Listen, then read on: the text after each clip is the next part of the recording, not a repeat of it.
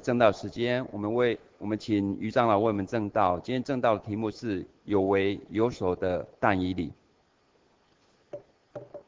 弟兄姐妹们平安。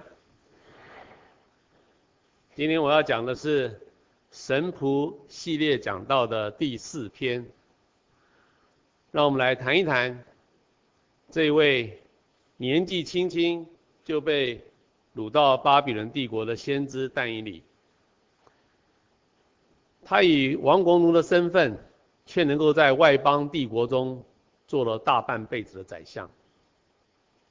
他虽然身为宰相，日理万机，但是他仍然不忘记要努力的服侍神，是一位非常值得我们这些代职侍奉神的人来学习的对象。先知但以理。他是犹大皇族的后裔，在犹大王约西亚在位的时候诞生的。当约雅敬王第三年，也就是主前六百零六年，巴比伦王尼布甲尼撒第一次攻陷耶路撒冷，掳走大批青年才俊的时候，丹尼就在被掳之列。当时他的年纪大约只有十七八岁。从此，丹尼就一直住在巴比伦。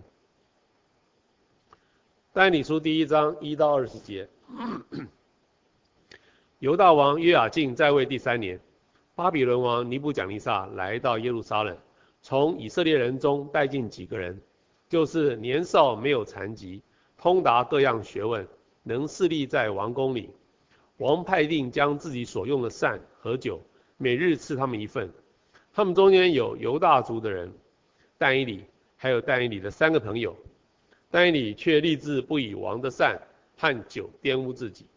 但以理对委办说：“求你试试仆人们十天，给我们素菜吃。过了十天，见他们面貌比用王膳的一切少年人更加俊美肥胖。于是委办撤去他们派他们用的膳。这四个少年人，神赐给他们 聪明知识。日期满了。”王拷问他们一切事，就见他们的智慧聪明，比通国的术士胜过十倍。到了古列王元年，但以理还在。你看，但以理和他的三个同伴，年纪轻轻的，就这么有原则，不愿意用拜过偶像的食物来玷污自己。这种坚持，是有可能会让他们被杀的。他们很显然是有决心，就算因此而死，也在所不惜。这么年轻就愿意以不得罪神为每天生活的最高原则，这是非常值得我们学习的。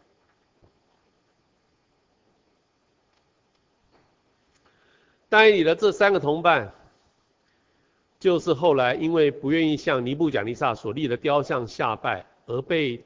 丢到高温的火窑中烧烤，最后却毫发无伤的那三个人，他们为了遵守上帝的命令，完全置自己的生死于不顾。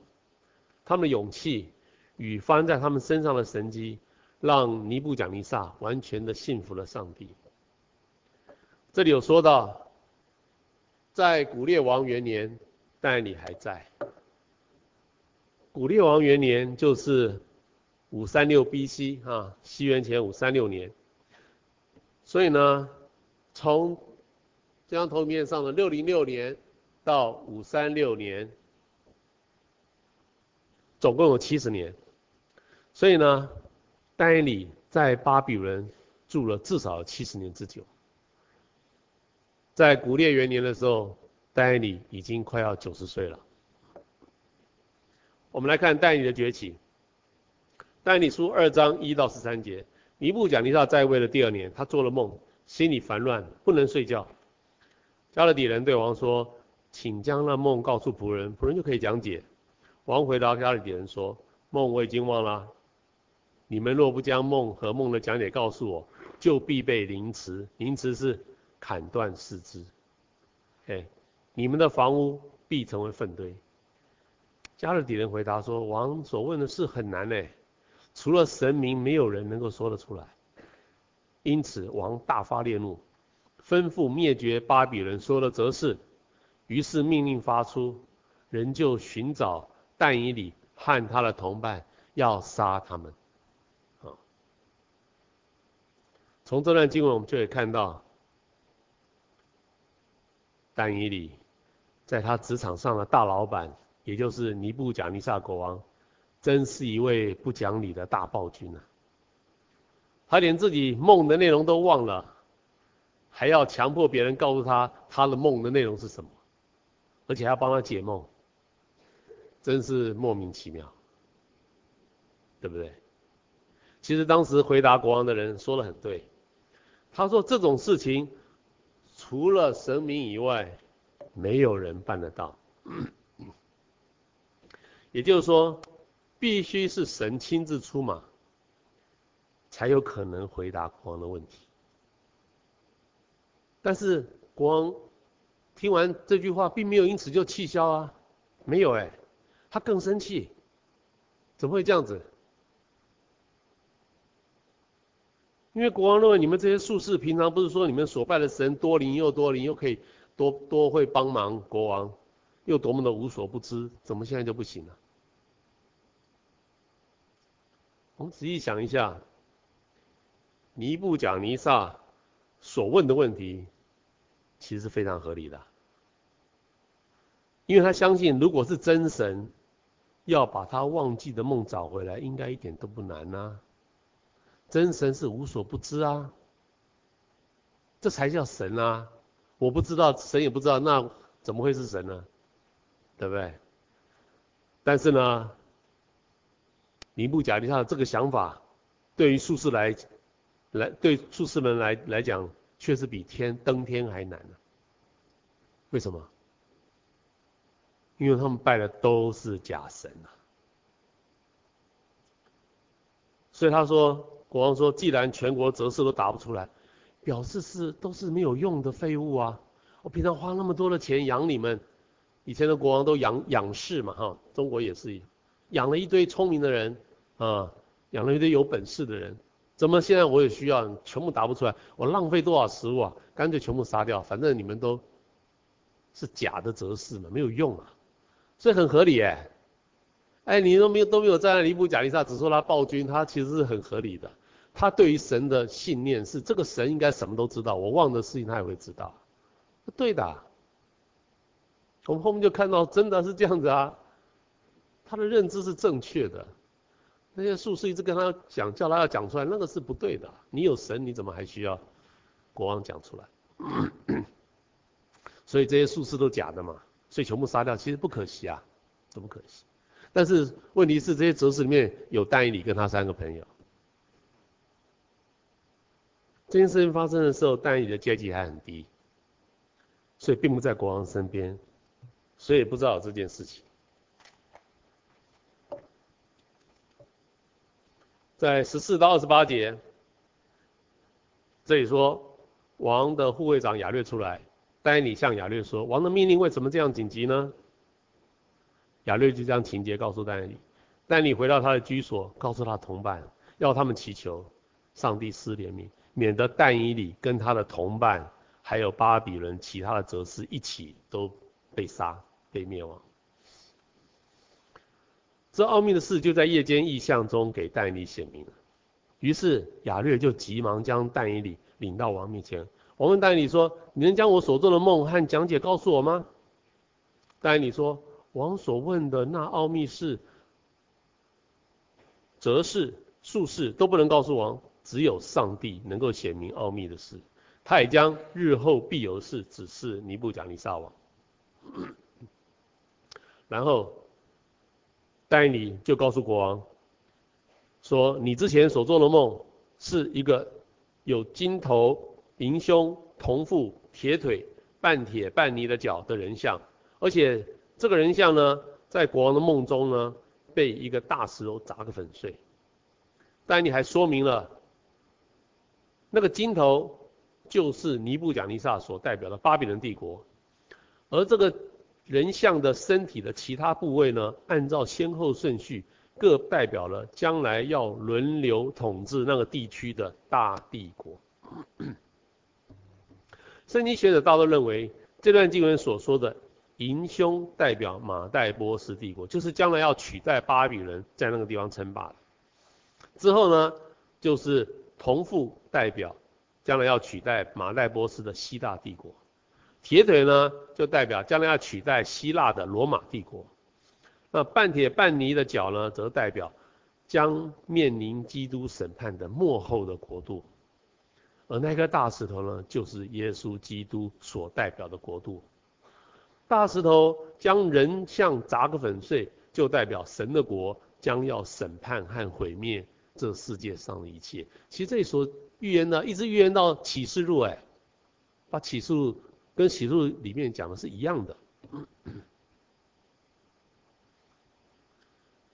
在第二章四十六到四十九节，当时尼布甲尼撒王俯伏在地，国王趴在地上，哎，向但以理下拜，你就知道这尼布甲多多佩服但以理。对但以理说：“你既能显明这奥秘的事，你们的上帝诚然是万神之神，万王之主。”于是王高抬但以理，派他管理巴比伦全省，又立他为总理。但以理求王，王就派但以理的三个朋友管理巴比伦省的事务，只是但以理常在朝中施礼。从此，但以理就成为尼布甲尼撒最信任的人。而这件事呢，也让尼布甲尼撒认识了上帝，而且他称上帝是万神之神，也就是高于其他的众神。我们知道巴比伦是拜拜众神的哈，那他称上帝是高于其他众神的神。但以理、以西结、耶利米啊，这三位非常有名的大先知哈，就是我们旧约里面的大先知，他们是同个时代的先知哎。其中以西结跟但以理年纪差不多，差不会不会相差一两岁哎，而耶利米呢，则比他们两个人要大大概二十岁左右。当但以理跟以西结还没有被掳之前，他们应该都在耶路撒冷听过耶利米传讲耶和华的预言，所以呢，耶利米在但以理跟以西结心目中，他们是，所以耶利米是但以理和以西结心目中非常敬重的属灵前辈。但以理书和以西结书都有提到耶利米书的内容，我们若仔仔细的读但以理跟以西结书，里面都有耶利米书的内容，很显然。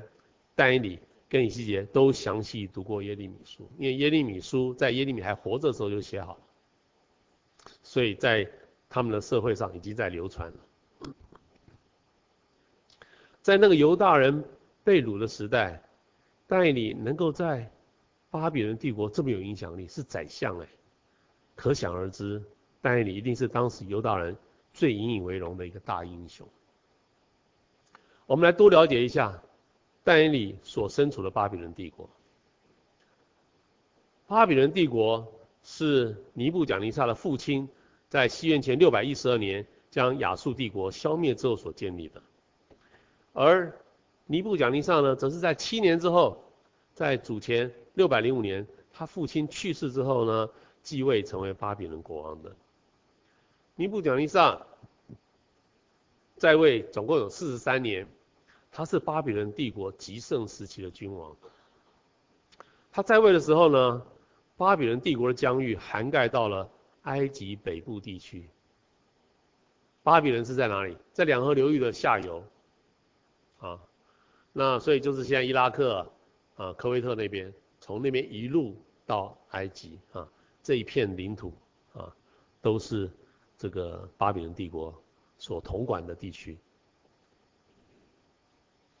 世界七大奇景之一，空中花园，就是尼布甲尼撒在位的时候，在巴比伦皇宫旁边盖的。巴比伦帝国统治列国的七十三年里面，就是从六一二到五三九这段期间呢，有四十三年，就超过一半以上的时间是由尼布甲尼撒来掌王权的。所以尼布甲尼撒可以说是巴比伦帝国最重要的国王。那丹尼里呢？他本身是在六零六年的时候被掳到巴比伦。第二年，尼布甲尼撒才成为巴比伦的国王。而丹尼里呢，是在尼布甲尼撒做国王的第二年，就是六百零四年的时候，成为巴比伦帝国的宰相。所以我们可以推断，在尼布甲尼撒做国王的这四十三年里面，但以理是他身边最主要的助手，也就是尼布甲尼撒做国王的这四十三年里面有四十二年，但以理是在旁边做宰相。有这么一位优秀的宰相，难怪尼布甲尼撒做王的期间是巴比伦帝国国势最巅峰的状态。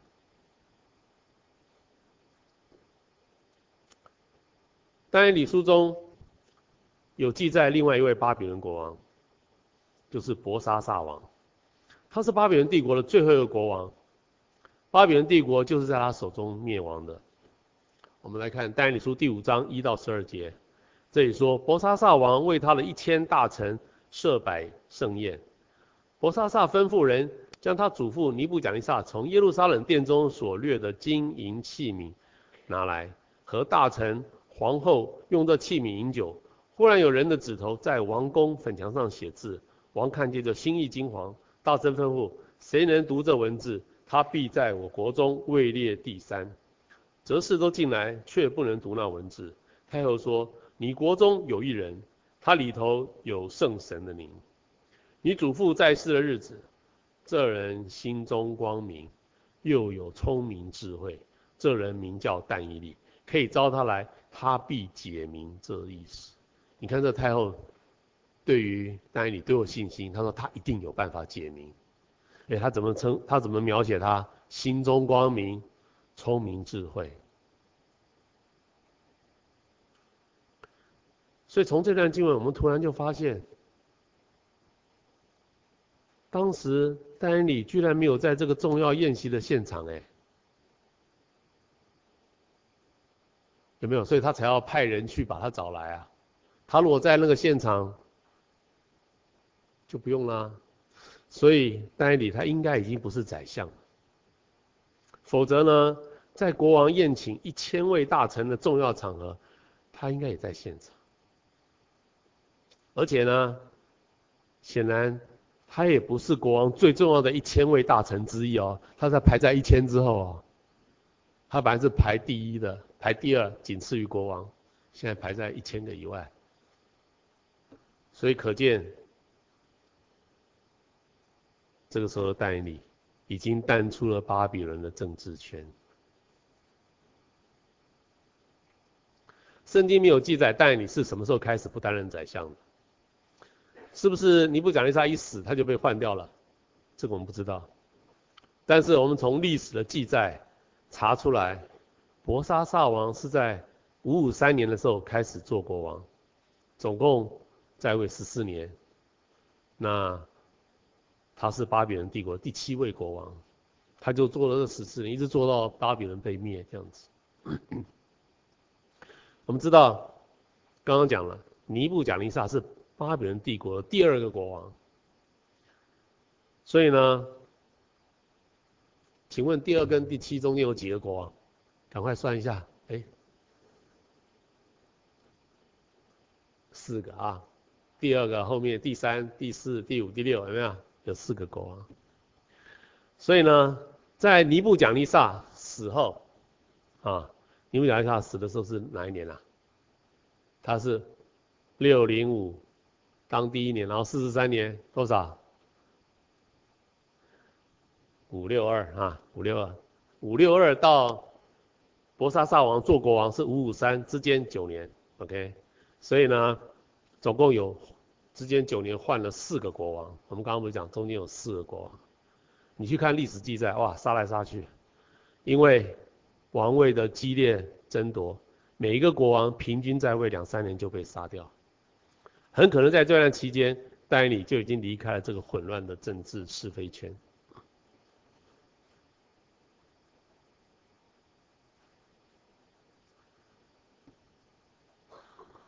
在十三到三十一节这里说，但以理就被领到王前，王问但以理说：“我听说你能解疑惑，你若能读这文字，就必在我国中位列第三。但你回答说，你的赏赐可以归给别人，我却要为王读这文字。王啊，至高的神曾将国位大权赐给你的祖父尼布甲尼撒，但他心高气傲，就被革去王位。这个如果大家看圣经都知道，尼布甲尼撒在位期间有七年，他呃变成像野兽一样，就关在院子里面吃草，一直到他向上帝谦卑下来，上帝就让他恢复正常，然后就继续做国王。到他死，那这里说伯沙撒，你是他的孙子，你虽然知道这些，因为尼布甲尼撒那件事情大家都知道啊。好，你虽然知道这一切，你竟然敢向天上的主至高，将他殿中的器皿拿来饮酒，因此从神那里显出指头来写这文字。讲解是这样，神已经数算你国的年日，到此完毕，到此为止。你国要分裂，归于马代人和波斯人。伯沙撒下令，人就把紫袍给但以理穿上，又传令使他在国中位列第三。当夜，迦勒底王伯沙撒就被杀，被自己的人杀了。然后呢，马代人大利乌王六十二岁，年六十二岁，娶了迦勒底国。所以呢，在巴比伦帝国灭亡的前夕，但以理又恢复了他宰相的身份，不过只做了一天，啊，就没了啊。根据史书的记载，马代军队进攻巴比伦皇宫的时候，巴比伦的祭司们直接把城门打开，没有反抗，直接投降，所以没有造成太多人死伤。这很可能也是因为他们听到了但以理所讲那句话，一千个大人都听到啦，知道上帝已经决定要让巴比伦被马代波斯消灭，所以抵抗也没有用。所以等于巴比伦等于但你这这一席话也救了巴比伦人，省去许多的伤亡。巴比伦帝国到此就结束了。从此就进入了波斯帝国称霸的时期。在但以理书六章一到三节，这里说大利乌王立一百二十个总督，又在他们以上立总长三个，啊，那但以理是三个总长之一，然后让这一百二十个总督呢，经常来向这三个总长回报事务。但是呢，因为但以理有美好的灵性，显然超乎另外两个总长。所以王又想立他治理通国，想把他升到两个总其他两个总长之上。这位大利乌王就是当初带兵攻进巴比伦城的马代国王，他代表马代波斯联军统管整个巴比伦地区，而另外一个国王叫波斯王古列，则继续花了三年的时间去征服原本臣服于巴比伦的各国。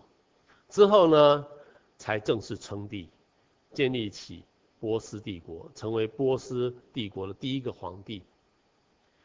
在这个这三年的期间，古列王显然是完全授权给大利乌王，全权统管整个巴比伦地区。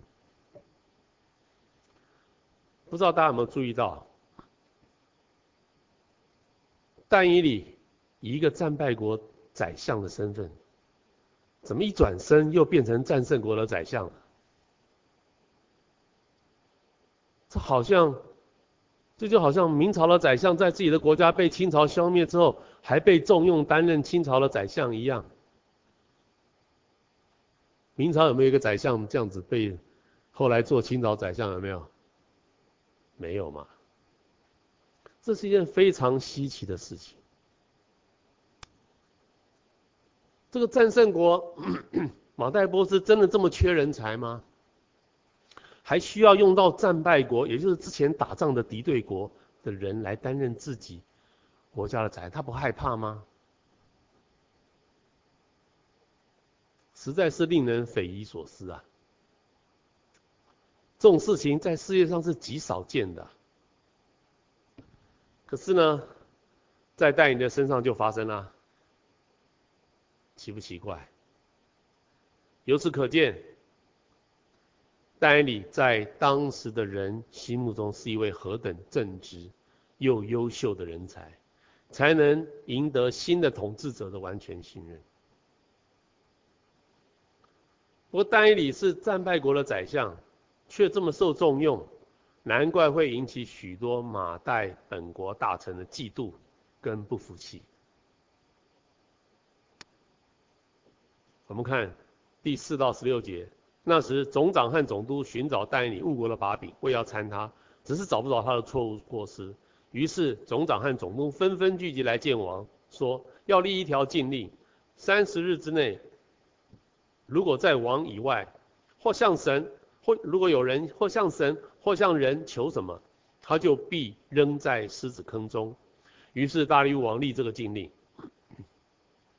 但以理知道这个禁令盖了玉玺，没办法更改了。然后他就仍然一日三次向上帝祷告感谢，与素常一样。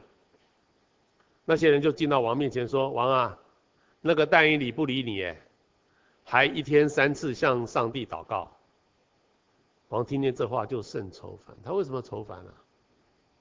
是生气吗？不是哎，他想救但以理，因为他很珍惜这个人才。认为但以理不可能因为这样子就背叛他，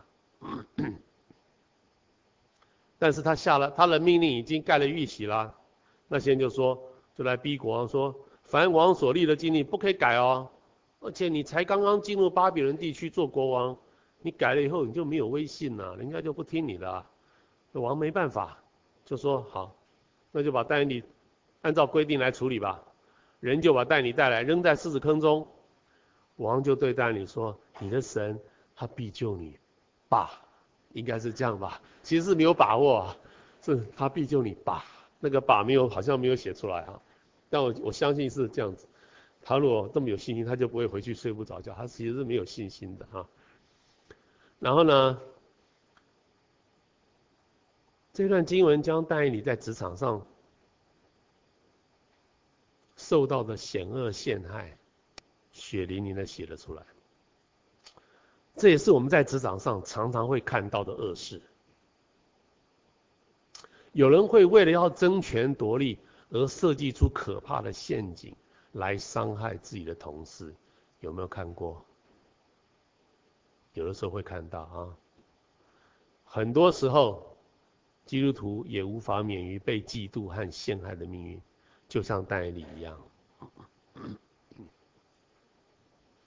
在十八到二十八节，这个大利乌王就回了皇宫去。当天晚上吃不下，也睡不着。第二天早上，主就呃王就起来，急忙往狮子坑那里去，哀声呼叫丹尼说：“永生神的仆人丹尼啊，你的神能够救你脱离狮子吗？”居然丹尼听到丹尼讲话，丹尼说。丹尼对王说：“愿王万岁！我的神差遣使者封住狮子的口，因我在神面前无辜，我在王面前也没有行过亏损的事。”王就甚喜乐，吩咐人赶快把但以理从坑里面吸上来。然后王发现他是被这一群周围的奸臣陷害，所以王就下令，人就把那些控告但以理的人，连他们的妻子。儿女都带来，扔在狮子坑中。他们还没有到坑底，狮就抓住他们，咬碎他们的骨头。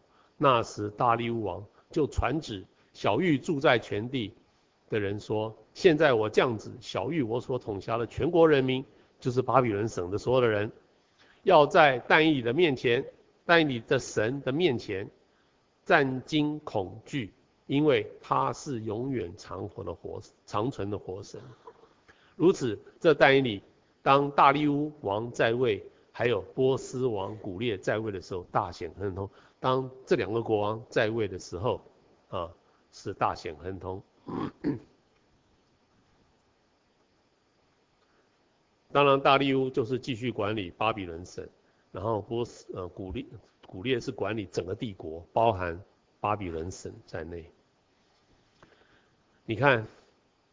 因着但但以理见证了神的大能，之前的尼布甲尼撒国王，还有现在的大利乌国王，都是因为但以的缘故，成为真心敬拜耶和华的国王。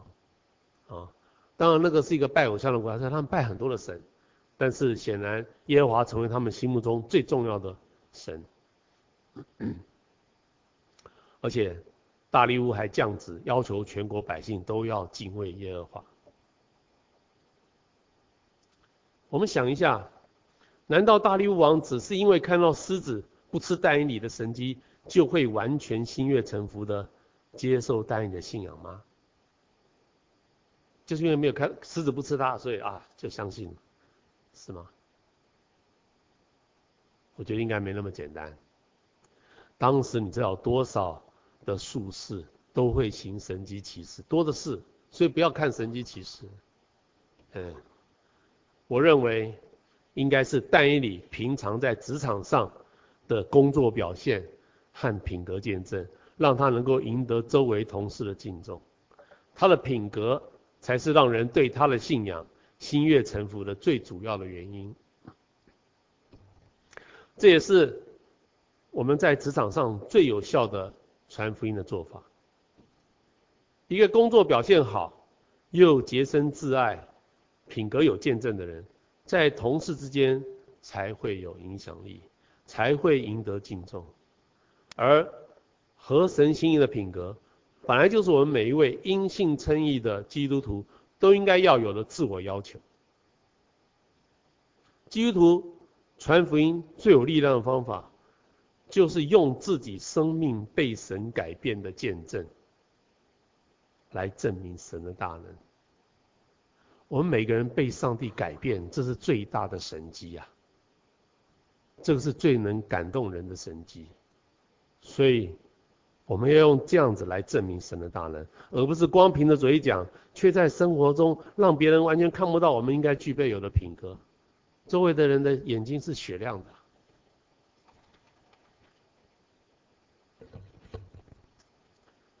但以理不仅对尼布甲尼撒王。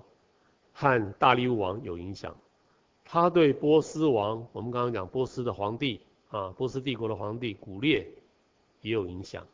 我们看但以理书九章一到三节，马代族大利乌王立为加勒底，加勒底就是巴比伦地区的国王的元年，我但以理从书上，这个书就是但以理啊耶利米书哈，我但以理从耶利米书上啊得知。耶和华的话临到先知耶利米，论耶路撒冷荒凉的年数七十年为满，我便进食，披麻蒙灰，定意向主上帝祈祷恳求。这里说，在大利乌成为迦勒底国王的第一年，也就是西元前五三九年的时候。但以理从耶利米书上得知耶路撒冷会荒凉七十年啊，这在耶利米书上是有是有写的哈，也就是从南国犹大第一次被掳六零六年啊，就是但以理被掳的那一年，一直到 五三六年，哎，你减个减七十就是五三六嘛哈，就会满七十年了。那现在是五三九啊。再过三年就是西元前五三六年，时间快到了，所以呢，但以理就迫切的替犹大百姓向神认罪祷告，希望呢，神可以因为听到他的认罪悔改祷告之后呢，可以因此就愿意按着上帝自己的应许，让犹大人可以回去重建耶路撒冷。在以斯拉记一章一到三节。这里记载说，波斯王古列元年，耶和华为要应验耶利米口所说的话，就激动波斯王古列的心，使他下诏通告全国说，耶和华已将天下万国赐给我，又嘱咐我在犹大的耶路撒冷为他建造殿宇，凡做他子民的，可以上耶路撒冷重建以色列神的殿。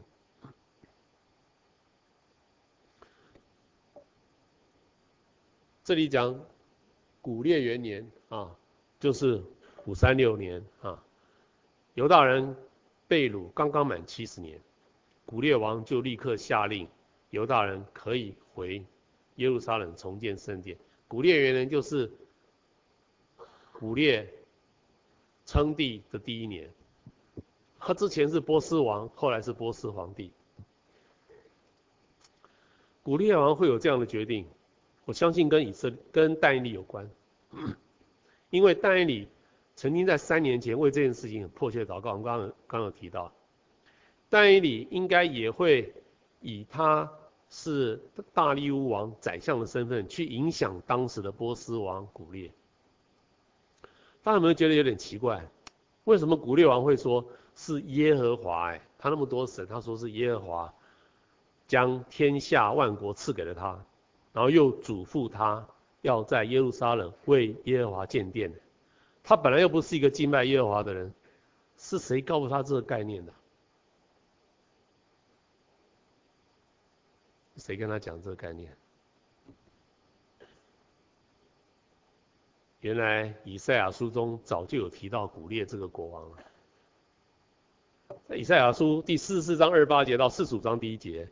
耶和华论到古列说：“他是我的牧人，必下令建造耶路撒冷，发命立稳圣殿的根基。我耶和华所高的古列，哇，古列是耶和华高的耶。我必使列国降服在他面前的。哦，原来这个整个帝国是上帝让列国降服在他面前的。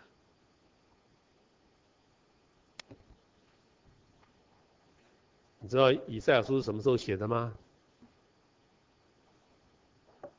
以赛亚书是主前七百三十年写的，也就是在古列做皇帝之前两百年，两个世纪前就写下这个预言了，就讲到古列这个人了。那时候的人还不晓得古列是谁，后来才到两百年后才知道啊，原来是波斯的国王。我认为但以理应该有将以赛亚书的这一段预言拿给古列王看，所以呢。古列王才会在他的诏书上写下一几乎一模一样的话。你看他是不是写上一模一样的话？他这里说：“耶和华已将天下赐给我。”他讲耶和华为什么？因为这里讲了以赛亚书说：“我使各国降服在他面前呢。”然后他说：“又嘱咐我。”这古列自己讲哦，说耶和华嘱咐我。他怎么知道？因为这里有讲啊。古列是我的牧人，古列必定会下令建造耶路撒冷，发命立稳圣殿的根基啊，啊，然后，所以他说是耶和华膏我的啊，啊，耶和华膏古列，他说是耶和华让我做国，让我做皇帝啊。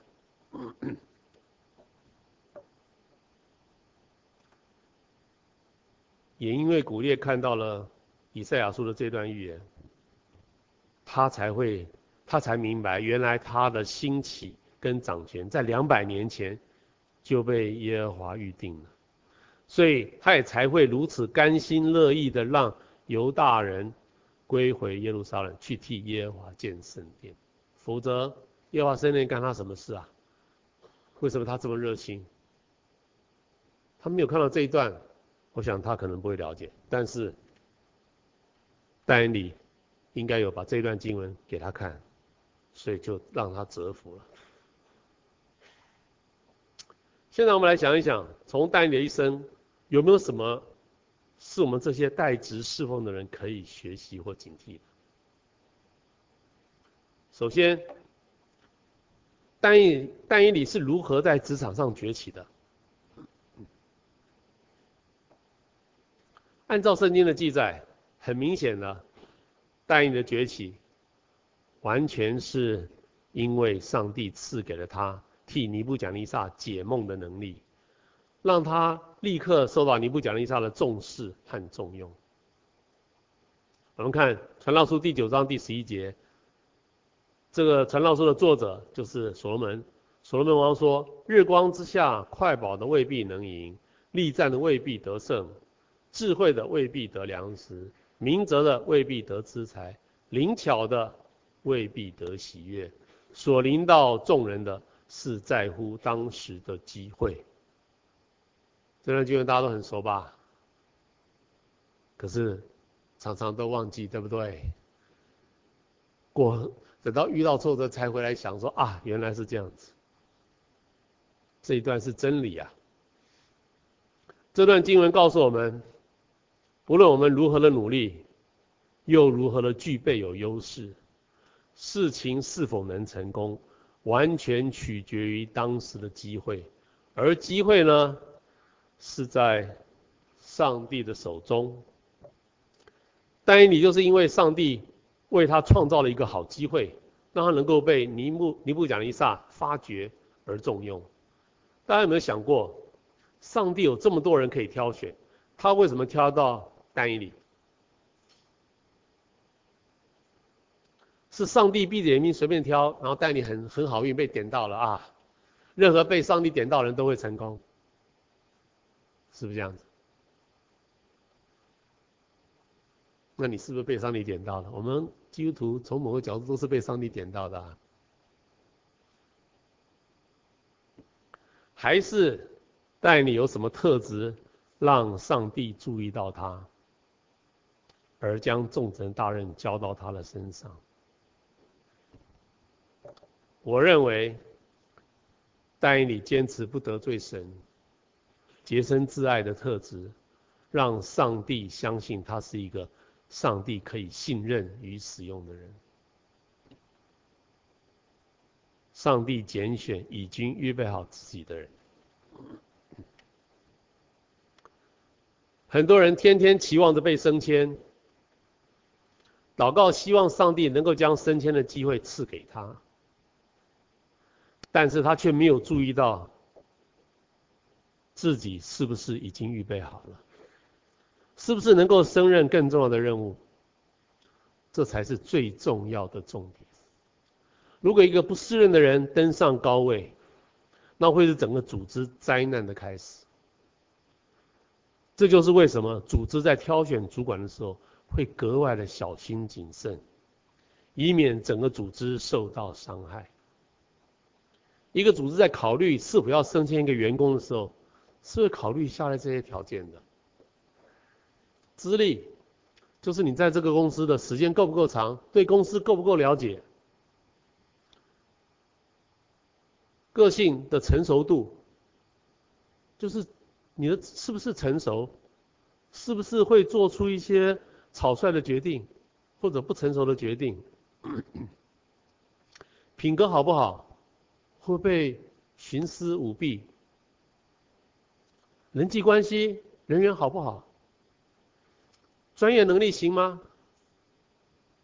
了解这公司的运作的内容吗？的技术吗？有没有敬业精神？会管理吗？会领导吗？什么是领导？领导跟管理不一样吗？管理是中阶的工作，领导是高阶的工作。领导是大家愿意跟随你，叫做领导。管理是把事情管好。有我们以前讲过，是不太一样的层次的事情。这些条件具备的越多，就越适任。而这些条件，绝大多数、绝大多数呢，都是在工作中慢慢累积出来的。这些条件也是一个人在职场上，经过一段时间之后，逐渐被上级跟同事辨认出来的。在这么多条件中，你认为上帝最重视的是什么条件？哪一个？一二三四五六七八，八个条件，哪一个最最重要？我认为，上帝挑选人最重视的是那个人的品格。人常常会弄错，以为自己已经准备好了，因为大多数的时候人都很心急，但是上帝是不会弄错的。如果我们还不 ready，当然机会是轮不到我们啊。周围的人都觉得不适合啊，当然轮不到，老板也知道啊。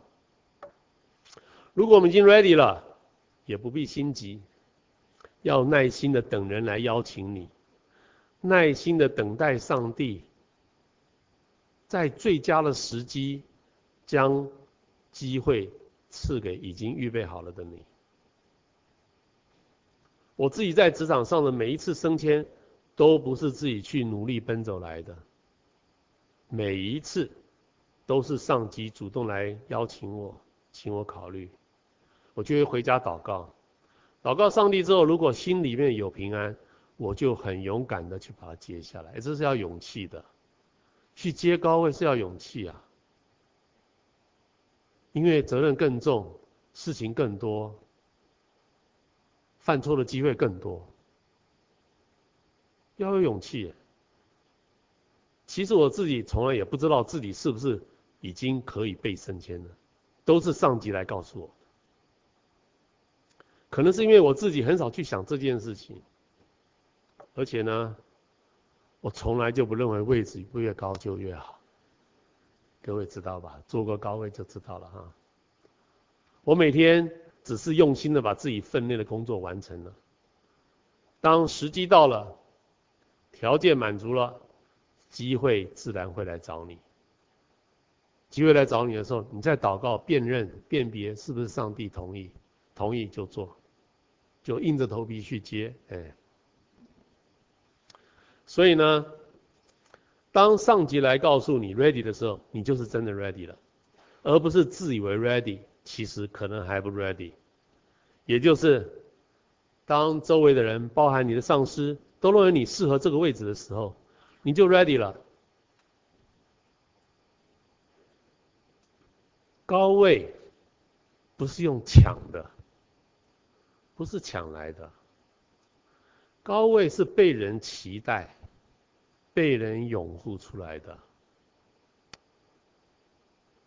就像大卫是被百姓拥护出来做国王的，你不要忘了哦。居高位是要领导众人的，如果大家都觉得你不适合，你还能成为成功的领导者吗？你的指令会有人要听吗？如果你的命令没有人要听，或者被部署藐视，那你这个工作不是很辛苦吗？大家都阳奉阴违啊。背后指指点点啦。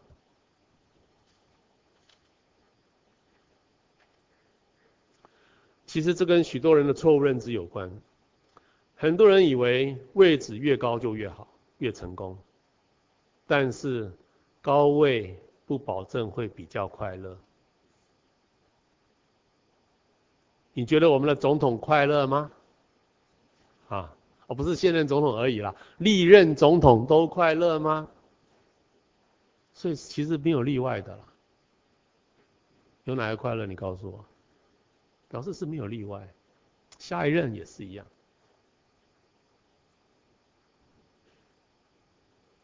但以理如果不做宰相，会有那么多人要陷害他吗？你知道高位多危险啊？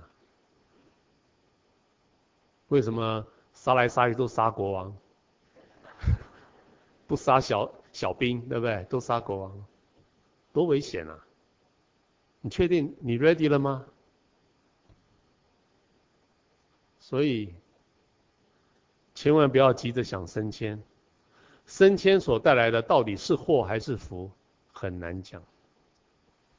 我们应该要努力的是，在自己现在的岗位上尽我们的本分，将工作做好。大家都有眼睛会看的啦，老板也会看的啦，不要取巧。不要整天想东想西的，以为整天处心积虑、汲汲营营的就可以得到什么，没有用的。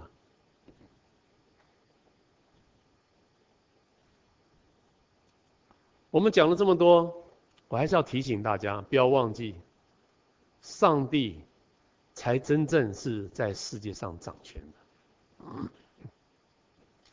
上帝是可以使用世界上任何一个人或政权。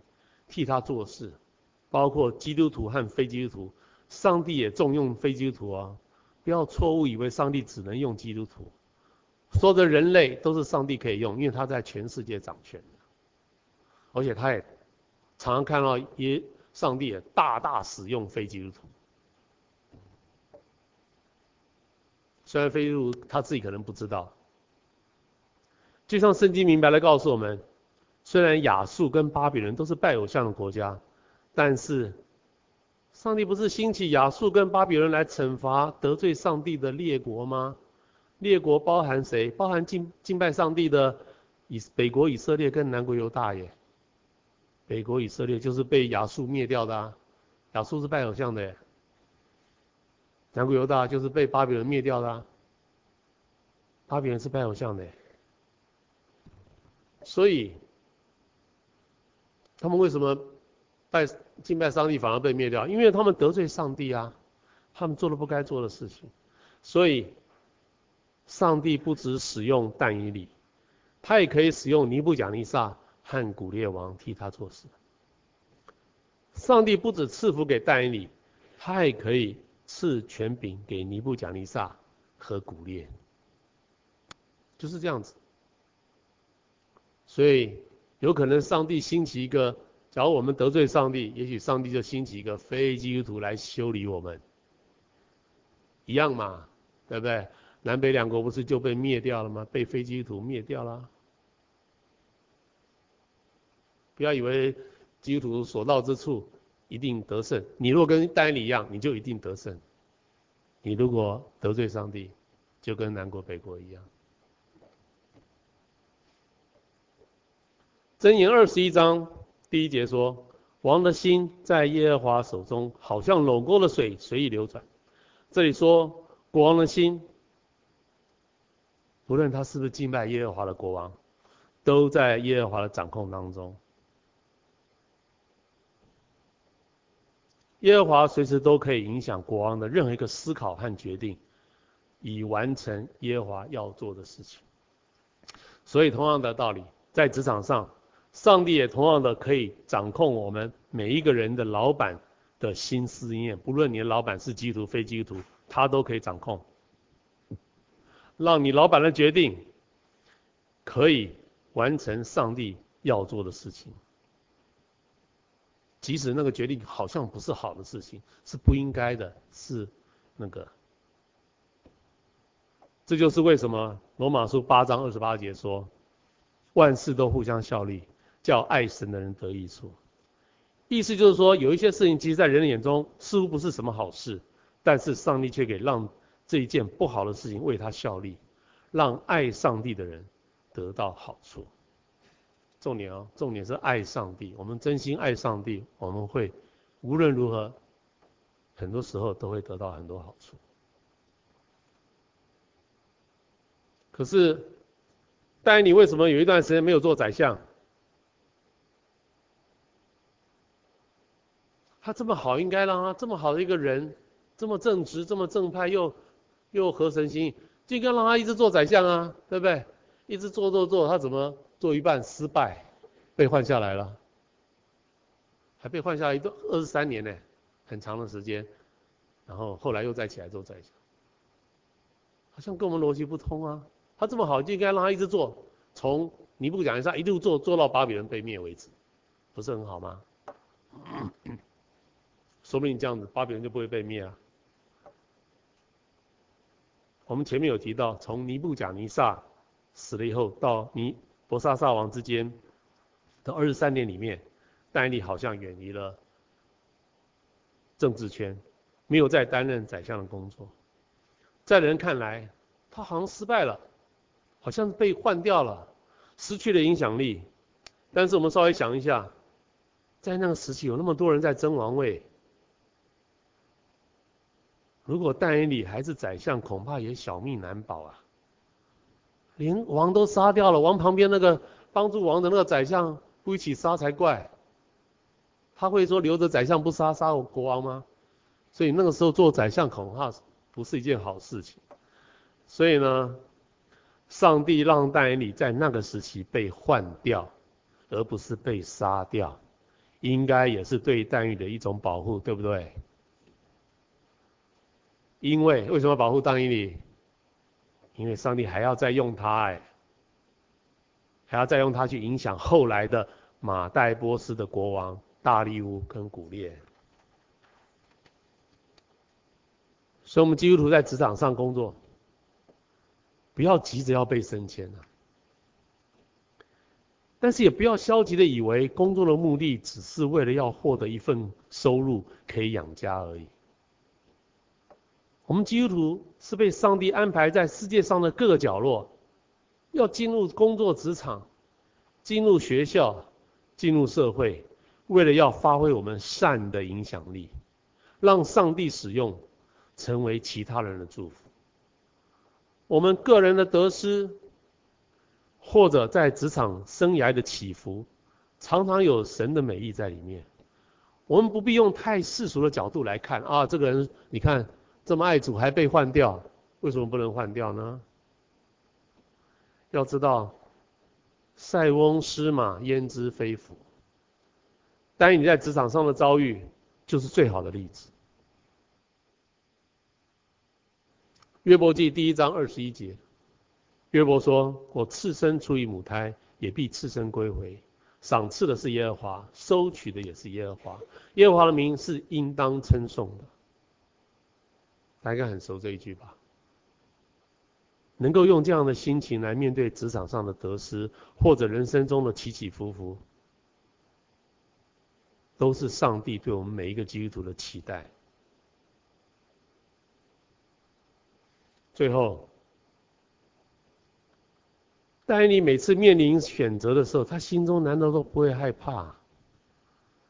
要丢到狮子坑去？哎，他居然还敢三次。向神祷告啊，他不怕，他是没有怕神经吗？害怕的神经还是什么？啊，国王给了食物，他也敢不吃哦，啊，吃素，奇怪，这个人是不一样啊。我认为才没有不一样的，当然你跟你我一样，都是会害怕的普通人，哎，一样的。那是什么样的心态，让他能够勇敢的做出合神心意的选择呢？我们每天都在做很多的选择，你知道吗？我们有没有可能在关键的时刻，也跟但以理一样，勇敢的坚持善的选择，不要得罪上帝，以免上帝兴起非基督非基督徒来修理我们啊？我们知道。上帝是一个不强迫人的上帝，他绝对不会强迫一个人为他牺牲奉献。牺牲奉献不能用强迫的，是要自愿的。他绝对不强迫，上帝不是一个强迫人的上帝。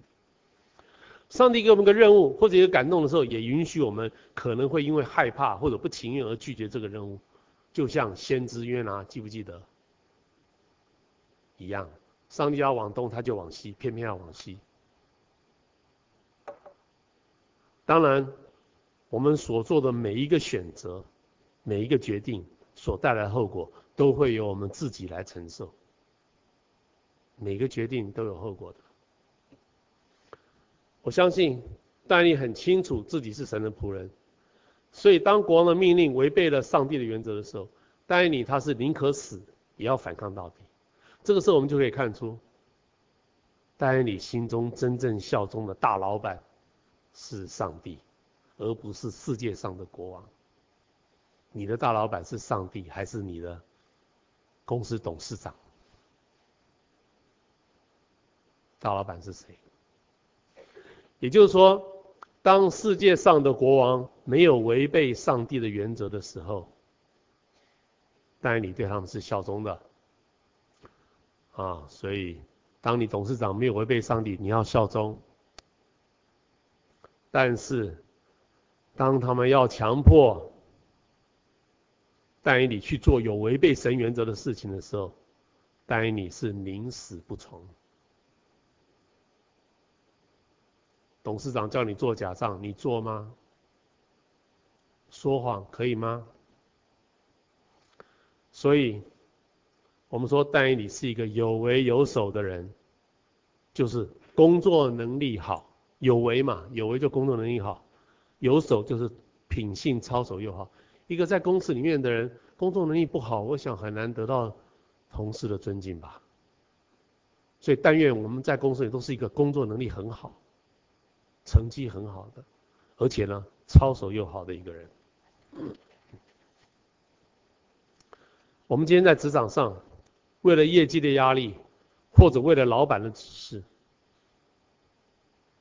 老板的指示，我们会不会勉强自己去做一些不诚实或者不该做的事情，只为了要讨好老板，即使得罪了上帝，也在所不惜吗？我们做这些事情，难道不会有不好的后果吗？后果谁承担？在这种时候，我们自己心中就可以很清楚的辨别出，到底谁才是我们心中真正的大老板？是世界上的名利，还是我们的上帝？这是很清楚了。当你做选择，你就清楚了，你到底你的大老板是名利，还是上帝？但你所面临的选择，常常是生与死的选择。而我们所面临的选择所可能带来的风险，其实常常是远小于但以理所面对的。中国人常常说：“顺何人也，与何人也，有为者亦若是。”但愿我们每个人也都能够像但以理一样，在职场上成为一个有为有守的基督徒。我们一起祷告。亲爱的天父，谢谢你借着但以理的一生来教导我们如何在职场上。成为一个有为有守的基督徒，那我们能够清楚明白，我们在职场上的角色与意义，是要让世人能够因为我们而认识你，使我们成为你赐福给众人的管道。求主你帮助我们在工作与生活中，能有勇气坚持你在圣经中所教导给我们的原则，也借着圣经来教导我们长大成熟，使我们更能够体贴。你的心意，帮助我们在日常生活中愿意更努力遵守圣经的命令与教导，成为一个真正敬畏你的仆人。谢谢主，我们这样感谢祷告，侍奉主耶稣基督的名求，阿门。